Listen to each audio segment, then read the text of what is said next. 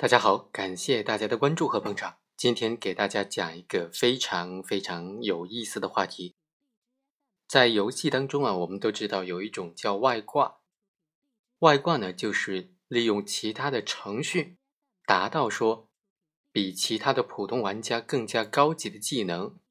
甚至让我们的角色拥有这个游戏本身都没有的那些技能、那些杀伤力。现在仍然非常流行的一种玩法、一种交易模式，就是有的人专门利用这些非法的外挂程序，替那些游戏玩家代练升级，并且从中牟利，收一定的费用。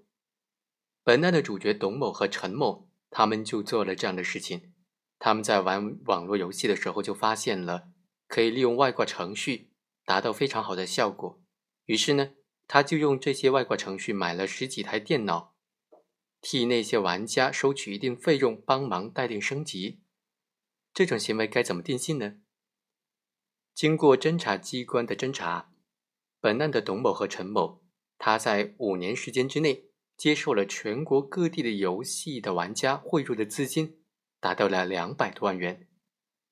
经过鉴定发现，这些外挂程序他绕过了正常的游戏的客户端。和服务端之间的通讯的协议，使得这个游戏公司它的计算机信息系统的客户认证功能丧失了，从而干扰了这个游戏的正常运行。同时，又因为破坏了游戏规则的均衡和公平，引起了众多游戏玩家的不满和投诉，严重影响了这个游戏公司的生产经营。公诉机关认为，像这种行为就应当构成犯罪。以非法经营罪来追究他们的刑事责任。辩护人就认为，公诉机关指控本案的董某和陈某构成非法经营罪，证据是不足的，适用的法律也是不适当的。第一，非法经营罪它侵害的客体是国家对于市场交易秩序的管理，而不能是对某一个企业的生产经营秩序的侵犯。公诉机关指控董某的行为，它的严重的危害后果。就是干扰了这个游戏的正常运行，严重的影响了游戏公司的生产经营秩序。这和指控他犯罪行为、犯罪后果和罪名以及侵犯的客体是不相符合的。第二，刑法第二百二十五条非法经营罪当中规定的是违反国家规定，这里的违反国家规定只能是国家关于市场交易管理秩序的有关规定。公诉人所提出的《计算机信息网络国际联网安全保护管理办法》《计算机信息系统安全保护条例》《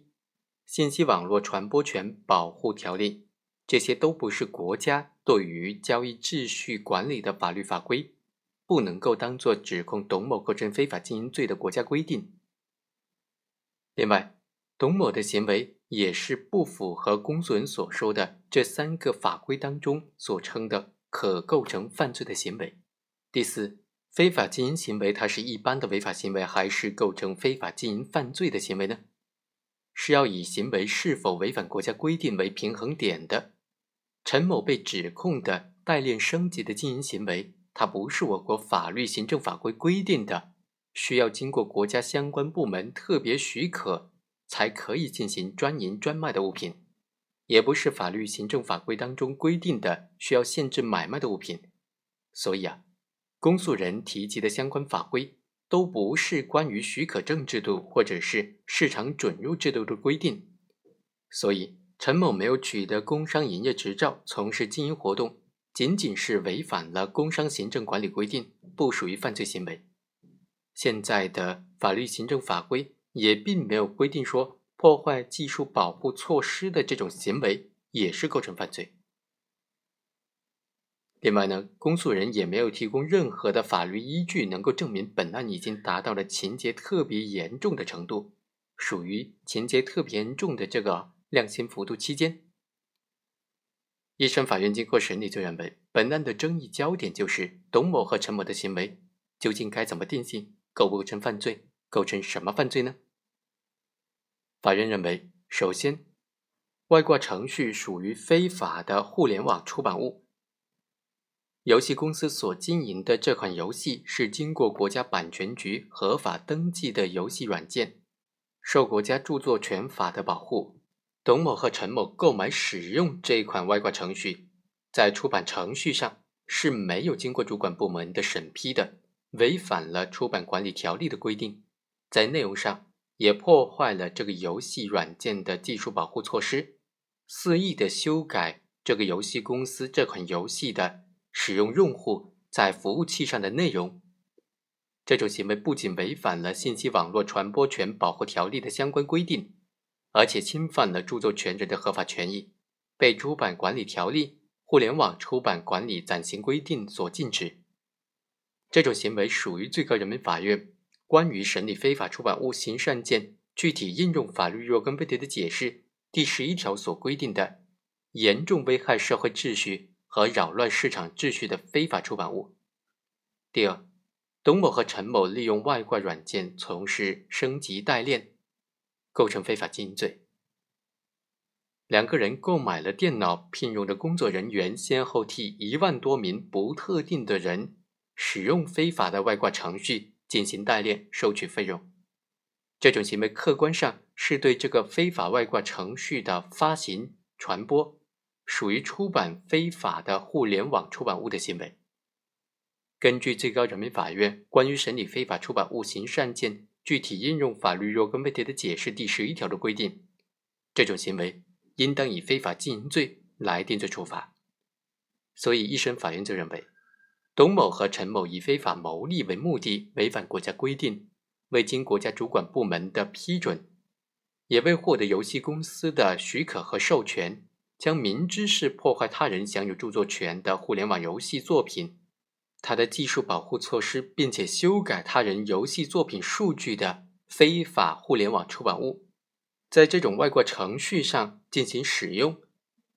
在这个游戏公司享有著作权的游戏程序上进行了有偿的代练经营活动，谋取了巨额的非法利益，侵害了游戏公司的合法权益，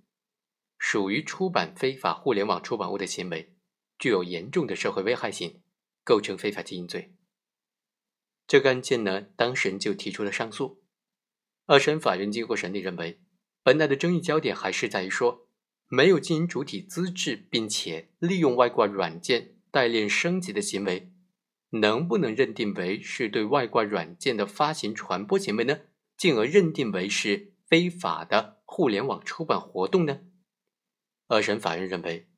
外挂违法行为属于非法经营互联网的活动。而且外挂程序是没有获得许可和授权，通过破坏他人合法出版，并且享有著作权的互联网游戏作品的技术保护措施，